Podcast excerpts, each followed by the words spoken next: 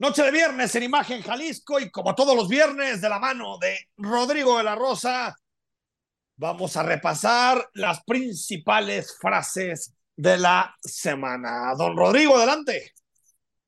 Bueno, Enrique, pues hay, una canción por ahí de, de, un grupo muy conocido allá por los años 90 que se llamó Onda Vaselina, después pasó por OV7 y uno de sus hits es te juro que esto no es obsesión. No se las voy a cantar, no van a favor, esa desgracia. Por favor. Pero, pero lo que sí es que resulta que Marcelo Ebrard dice que la embajadora, ex embajadora de, de México en los Estados Unidos, la embajadora Bárcena, está obsesionada de forma enfermiza con él. ¿Será? A ver, a ver, a ver. Gracias, señor presidente. Bueno, es el Día del Amor y la Amistad, entonces voy a ser cuidadoso en la respuesta. Eh, la ex embajadora se ha dedicado, desde que dejó su cargo, a calumniarme en todos lados donde ha podido. Eh, es un rencor obsesivo, diré yo. Que le responda, te juro que no es obsesión, ¿no? Y, ya. Con eso, te juro que no es obsesión. Oye, pero, bueno, eh, eh, creo que, pues es, es que es, es, un madrazo, porque no es tanto lo que diga Bárcenas, sino lo que dice, eh, ¿cómo se llama? El, Mike, Pompeo, ¿no? O lo que dice el ex vicepresidente de los Estados Unidos, que no, no, no es cualquier cosa. Bueno, no es cualquier cosa en, este, en estos temas. A ver, AMLO busca demanda contra el abogado de García Luna, no le gustó que lo citara, ¿no? E, exactamente, y también pues ya, ya mandó a sus reporteritos de, de pacotilla para decir que los, que si lo estaban calumniando o no, pero bueno, que va a demandar. Por daño moral en contra del abogado de García Luna y de quienes resultan responsables. ¿En Estados Unidos?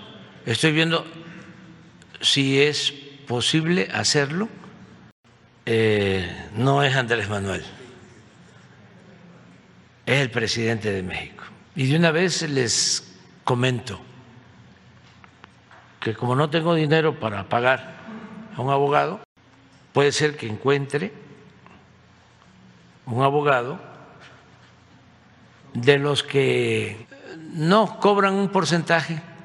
Oye, y Dina Boluarte que y López Obrador no son así como amiguis, ¿no? ¿no? No creo que compartan un chat juntos ahí, ¿no? Lo dudo.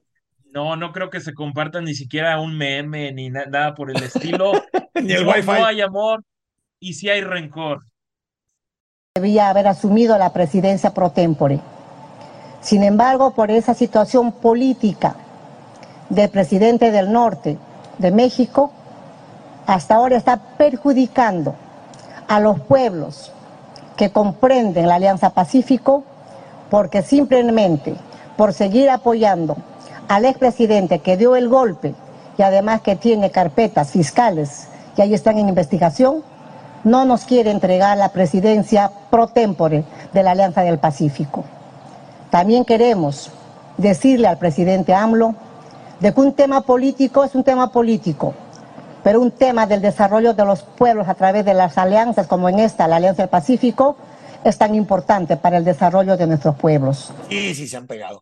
Oye, volvió García Vilchis a, la, a, la, a esta sección, ya le extrañamos, lleva como unos dos meses sin aparecer, ¿no? Todo el año. Sí, hace el ridículo con cotidianidad, pero hay veces que ya no nos dejaba cosas tan memorables, pero noten el tono, esa furia, porque están calumniando a nuestro señor presidente. Eso, eso no, eso no se hace. Esto no le importa a los opinadores y otros presentadores que antes hablaban de García Luna y ahora quieren desviar la atención.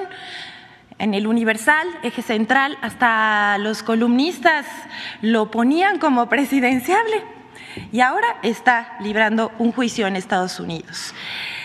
Esto es lo que dicen los opinadores, columnistas y pseudolíderes de opinión, es para manchar o intentar manchar al presidente de México, Ahí no quedó.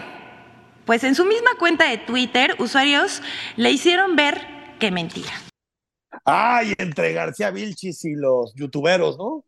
A la defensa del señor presidente de la República, no vaya a ser que se le, que se le aboye, que se le aboye su coronita. A ver, pues está fuerte la competencia hoy, ¿eh? ¿Con quién te quedas? Ah, yo me quedo con, con Marcelo Ebrar, la verdad, porque le, le, dice que como es Día del Amor y de la Amistad, voy a ser muy prudente, pero yo no sé qué entienda Marcelo Ebrar por prudente. Oye, pero raro que Marcelo haga estas declaraciones, ¿no? Es un tipo más sensato, ¿no? ¿Será que está aprendiendo del pandillero de Bucareli? puede ser, puede ser. Si hay que, hay que tirar madrazos para que te consideren ahí en la lista, pues tal vez, ¿no? Tal vez empieza, empieza en esa ruta. Bueno, Rodrigo de la Rosa, número del 1 al 58. Venga, se va y se corre con el 28, Enrique. 28. El libro se va para Michelle Reyes Contreras. Gracias, eh, eh, Michelle. Y bueno, el libro va para ti. Se va a poner en contacto contigo el equipo de Imagen Radio para que tengas eh, los datos de dónde recoger el libro de esta semana. Un libro muy interesante que seguramente disfrutarás, que, que tiene que ver, o que su título es El miedo acecha al territorio de Tom York y Stanley Downwood. El libro de la próxima semana, Un relámpago bermejo de Ernesto Lumbreras, acerca de los murales del teatro degollado. Antes del corte, ligamos al comentario de Álvaro López, un asunto que está muy de moda y muy de debate a nivel mundial, la inteligencia artificial, pero la inteligencia artificial en su relación con la política. Escuchamos al analista político Álvaro López. Ante la nueva revolución de la inteligencia artificial que están viendo nuestros ojos, habría que preguntarnos cómo es que va a afectar la política. Sabido es que los cambios tecnológicos generan cambios institucionales y sociales. Las redes sociales tienen más de una década con nosotros y ya pasaron 15 años desde la primigenia campaña digital de Barack Obama. Pero todavía no dimensionamos los abrasivos cambios que traen al reconfigurar los canales de comunicación.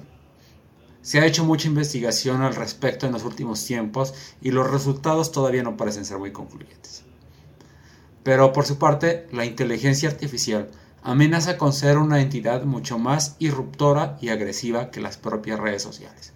Porque lo que estamos viendo con las nuevas aplicaciones como ChatGPT es apenas el principio de lo que se viene. Por ejemplo, la inteligencia artificial está dando pasos agigantados tratando de simular rostros, gestos y voces de distintos personajes, eso que llaman deepfake. Es posible que en un futuro no muy lejano los políticos o algunos grupos de interés puedan usar estas herramientas para engañar a los ciudadanos. Con las herramientas actuales ya es posible que veamos más de algún discurso de campaña redactado por ChatGPT o alguna tecnología similar a la cual se le dan determinados insights sobre el público al que el político se va a dirigir. Con la inteligencia artificial será posible llevar a cabo predicciones más precisas del comportamiento del elector o del ciudadano para que con base en ello se tomen decisiones que beneficien a los políticos y a ciertos grupos de interés. ¿Cómo podemos hacer que la inteligencia artificial abone en la construcción de una mejor democracia y una ciudadanía más fuerte? O planteándolo de otra forma, ¿cómo podríamos evitar que estas tecnologías puedan vulnerar la propia democracia y sean utilizadas por grupos de interés en perjuicio de la ciudadanía? Aquí habrá un gran tema de debate. Muchas gracias.